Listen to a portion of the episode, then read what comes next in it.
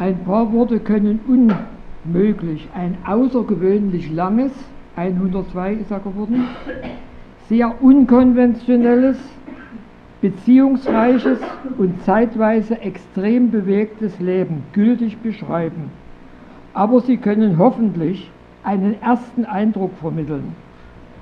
Ich stütze mich bei den folgenden Ausführungen neben gedrucktem Material, darunter zwei ND-Artikel, auf eigene Erfahrungen, Erinnerungen sowie eine dicke Mappe mit dem Briefwechsel, den Irina und ich von 1993 bis zu seinem Tode mit ihm und seiner Frau Marianne geführt haben. Helmut Hirsch war kein Marx-Forscher und Editor wie viele unter uns. Er hatte ganz selten eine bezahlte Arbeitsstelle, aber er konnte, wie kein anderer, von sich sagen, mit fast allen Forschern unseres Gebietes im 20. Jahrhundert persönlich gesprochen oder wenigstens korrespondiert zu haben. Und noch im Frühjahr 1995 vermittelte ich auf seine Bitte eine Verbindung zu unserem Moskauer Kollegen Jefim Pavlovich Kandel, der mit seinen Publikationen zu Biografien von Marx und Mitgliedern des Bundes der Kommunisten in vergleichbarer Weise arbeitete und den Sammelband Marx und Engels und die ersten proletarischen Revolutionäre herausgegeben hatte. Aber es war für beide schon zu spät zu einem produktiven Kontakt. Jahrzehnte zuvor war es das Bestreben des jungen Helmut Hirsch gewesen, selbst Mitarbeiter des IML zu werden. Er reiste 1932 nach Moskau, um sich zu bewerben. Aber das Institut war ferienhalber geschlossen, sodass er, wie er in einem Brief von mir schrieb, nur in der kleinen Berliner Wohnung des ihm bekannten Ernst Zobel empfangen werden konnte. Die schriftliche Absage auf seine Bewerbung war dann vom zeitweiligen Institutssekretär, dem Ungarn Bela Biermann, unterschrieben. Dass Helmut Hirsch damals keine Anstellung am IML fand, war die schärfste Waffe in seiner Wendung in seiner Biografie. Und nur sie gibt vielleicht eine Erklärung für unsere erste, damals noch nicht persönliche Begegnung. Als nämlich 1964 der Wiederbeginn der Arbeit an der Mega bekannt gegeben worden war, wir erinnern uns alle, kam er voller Begeisterung ins IML in Berlin und zeigte einen Artikel von ihm in der Zürcher Zeitung, in dem er die Zusammenarbeit der beiden Institute für Marxismus-Leninismus in Moskau und Berlin an der Mega als Teilnahme der SED an der Leitung der kommunistischen Weltbewegung bezeichnete. Dass eine solche Wertung natürlich maßlos überzeugend war, sondern zu ernsthaften politischen Schwierigkeiten zwischen Moskau und Berlin, ja eventuell zu einem Abbruch der Arbeit der Mega führen könnte, kam ihm überhaupt nicht in den Sinn. Rolf Klubeck, der damals gerade die Leitung unserer Marx-Engels-Abteilung übernommen hatte, es war noch vor dem Umzug ins Karl-Liebknecht-Haus, weigerte sich, die, Inst die Institutsordnung natürlich strikt befolgend, einen nicht angemeldeten Bürger der Bundesrepublik zu empfangen, sodass er zu Ruth Stolz geführt wurde, die aufgrund ihrer Vergangenheit in dieser Hinsicht als weniger gefährdet erschien. Sobald der Besucher gegangen war, ging ich, damals ABO-Sekretär der Abteilung, zu Ruth. Sie zeigte mir etwas fassungslos Hirschs Artikel, der Frankfurter Zeit, äh, Zürcher Zeitung, auch ich ahnte erst viele Jahre später, was ihn zu diesem Schritt bewogen hatte. Aber ich habe ihn leider nie gefragt, was er sich damals dabei gedacht hat. Helmut Hirsch, in dessen Kinderzimmer ein August Bebel-Bild hing, war ein vielseitig interessierter, überdurchschnittlich belesener Mensch mit einem überaus unkonventionellen Charakter. Er entstammte einer Wuppertaler jüdischen Kaufmannsfamilie. Die Mutter führte, wie Hirsch mir im Brief vom 12. Juni 2002 schrieb, ein vornehmes Damenmodengeschäft. Der Vater schloss sich der SPD an, war jahrelang Festredner bei den Maifeiern in der riesigen Festhalle von Barmen. Im Kapputsch war Vater Zahlmeister der Wuppertaler Einheitsfront und requirierte nachts bei einem Barmer, Barmer Stoff, Stofffabrikanten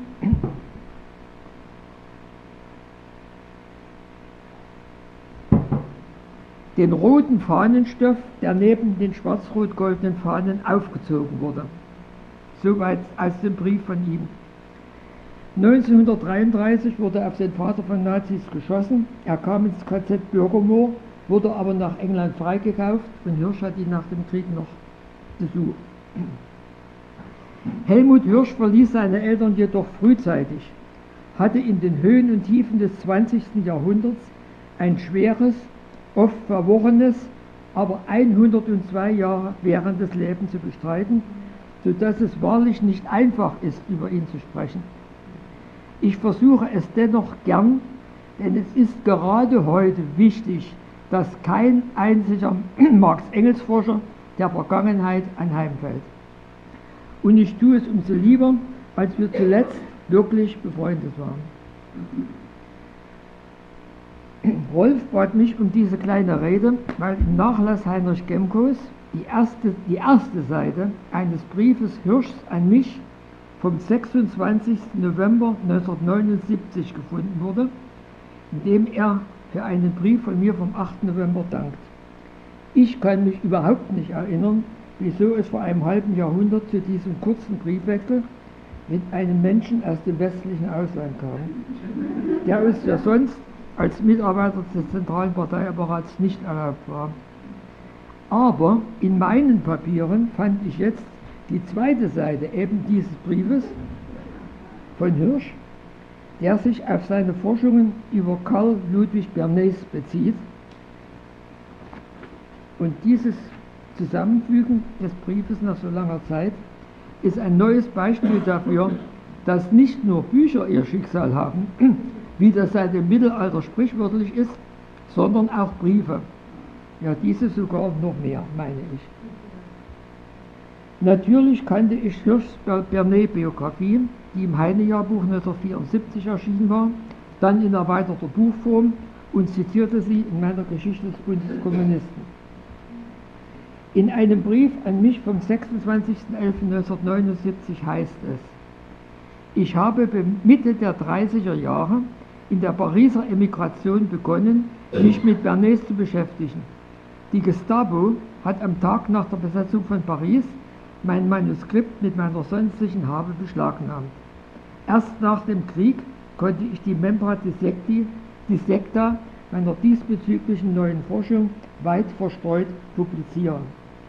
Es ist Ihnen, also mir, vollkommen beizustimmen, dass eine Bernet-Biografie fehlt und wünschenswert ist.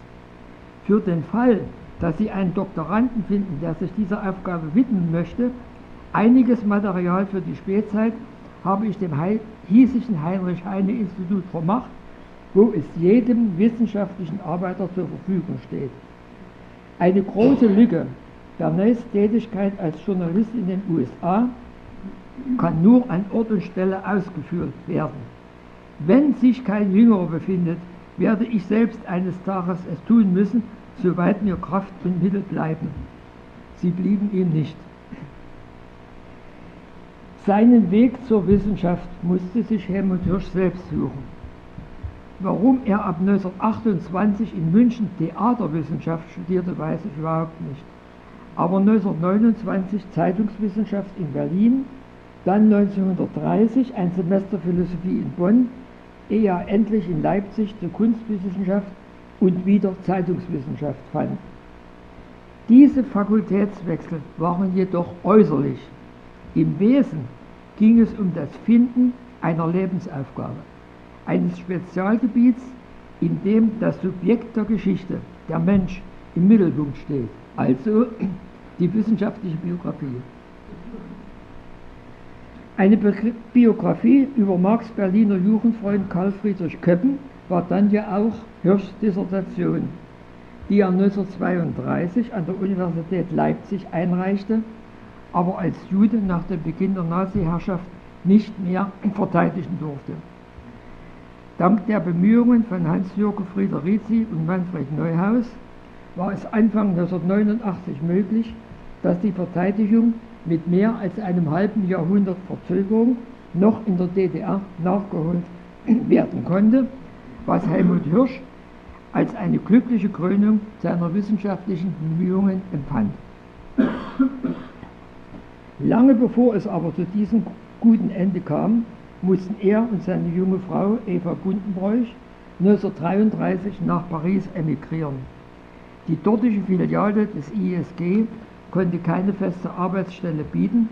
Helmut Hirsch war im Aktionsausschuss für Freiheit in Deutschland tätig, wurde 1939 interniert, 1940 zur französischen Armee eingezogen, entkam aber nach Marseille, wo ihn Hermann Juncker besuchte und dann dank eines Notvisums 1941 auf dem üblichen Weg über Spanien und Portugal nach den USA, wo er sich in Chicago zuerst nur äußerst mühsam als Träger von Mehl- und Zuckersäcken durchleben musste. Und ihm ein Sohn geboren wurde, er wurde Arzt in den USA, blieb mit seinem Vater bis zu dessen Tod in Verbindung. Gesprochen hat Helmut Hirsch uns gegenüber von diesen schweren Jahren in den USA, in denen seine erste Ehe geschieden wurde, nicht. Erwähnte jedoch in einem Brief an mich mal im nebensächlichen Zusammenhang, er habe zusammen mit Nikolajewski den Nachlass von Moses Hess bearbeitet.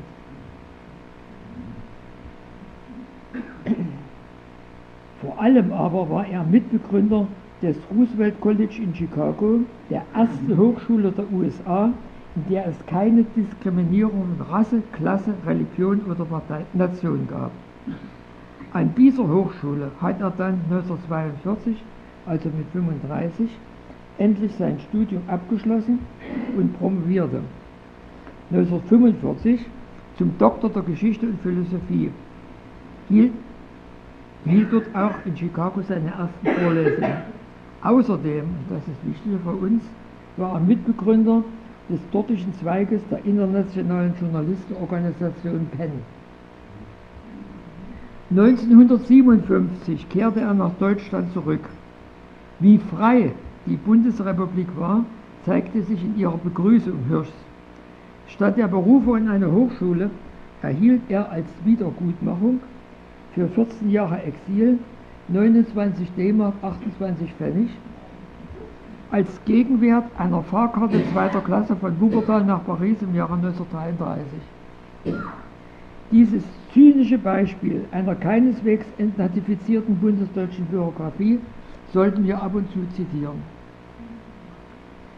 Er ließ sich in Düsseldorf nieder, fand aber keine Anstellung im offiziellen Wissenschaftsbereich, sondern blieb, abgesehen von einer Honorarprofessur für Politikwissenschaft an der Gesamthochschule Duisburg, ein Einzelkämpfer, was ihm aber auch wohl sehr recht war.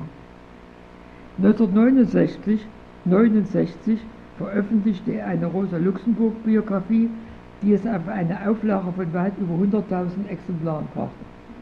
Deine auch? Ja.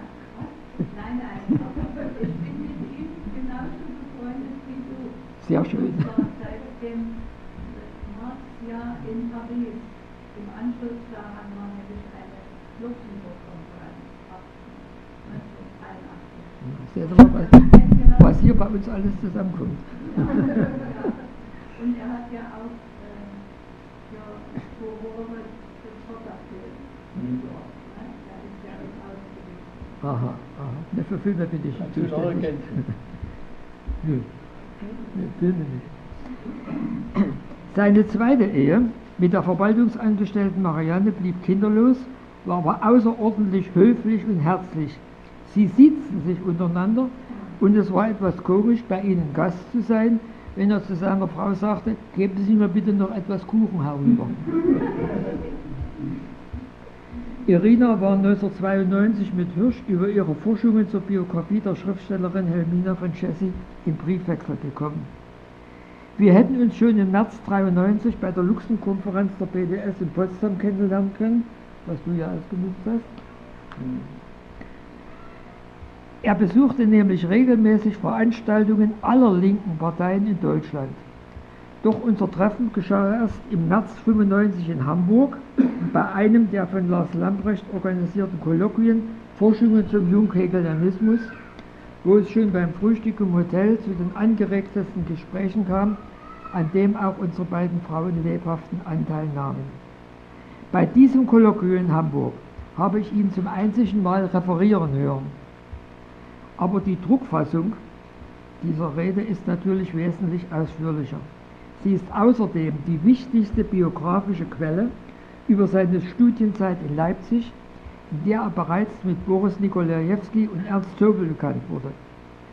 Aber auch über seine Flucht aus Deutschland 1933, bei der er noch, und das ist außerordentlich charakteristisch für seine unbekümmerte, nur der Sache geltende Art, in Wuppertal, Köln und Saarbrücken nach Quellen für den Druck seiner Köppenbiografie forschte, bei der Flucht vor den Nazis. Zum zweiten Mal trafen wir uns im Mai 97 beim Internationalen Heine-Kongress in Düsseldorf und die Hirschs luden uns sofort zu sich nach Hause ein. Irina und ich denken sehr gern an diesen nun schon über 20 Jahre zurückliegenden Besuch, bei dem wir mit größter Gastfreundschaft in der kleinen Wohnung am Kleianstring am Rande Düsseldorf bewirtet wurden. Aber noch wichtiger war natürlich unser intensives Gespräch. Es bekümmerte ihn sehr, darüber sprach er immer, er war damals 91, dass sich im Alter die Muskulatur zurückbildet, wogegen er sich mit täglichem Dauerlauf, wogegen er mit täglichem Dauerlauf ankämpfte. Dieser Dauerlauf führte ihn durch eine parkähnliche Gegend am Rheinufer bis zum Schloss Kalkum, in dem im 19. Jahrhundert Lassalles geliebte Sophie von Hatzfeld nach dem berühmten Kassettenprozess eingesperrt war. Und er zeigte uns genau das Fenster, aus dem sie damals geschaut habe. Helmut Hirsch erzählte das am Tatort sehr detailgetreu, denn er hatte ja auch zur Biografie der Hatzfeld veröffentlicht. Zu weiteren Treffen mit beiden Hirschs kam es im Mai 98 im Heine-Institut in Düsseldorf bei Irinas Vortrag über Lyse Otto Petersen der Revolution von 1848 und 2003, als Irina dort ihren Sammelband Frauen der Heinezeit vorstellte. Hirsch hielt außerordentlich viel von persönlichen Kontakten. Er hatte schon vor 1933 die Moskauer IML-Mitarbeiter Nikolajewski und Zobel in Berlin kennengelernt worauf er auch in seinem Brief an mich von 1979 nochmals hinwies. Durch die unzähligen brieflichen und mündlichen Kontakte sind viele Anregungen und Quellenhinweise vermittelt worden, die sich heute natürlich nicht mehr im Einzelnen nachweisen lassen, aber unzweifelhaft von Nutzen, von Nutzen für die damaligen Empfänger und im Ganzen für die Marx-Engels-Forschung geworden sind. Unseren Kampf um die Weiterführung der Mega nach 1989 hat er mit größter Sympathie verfolgt.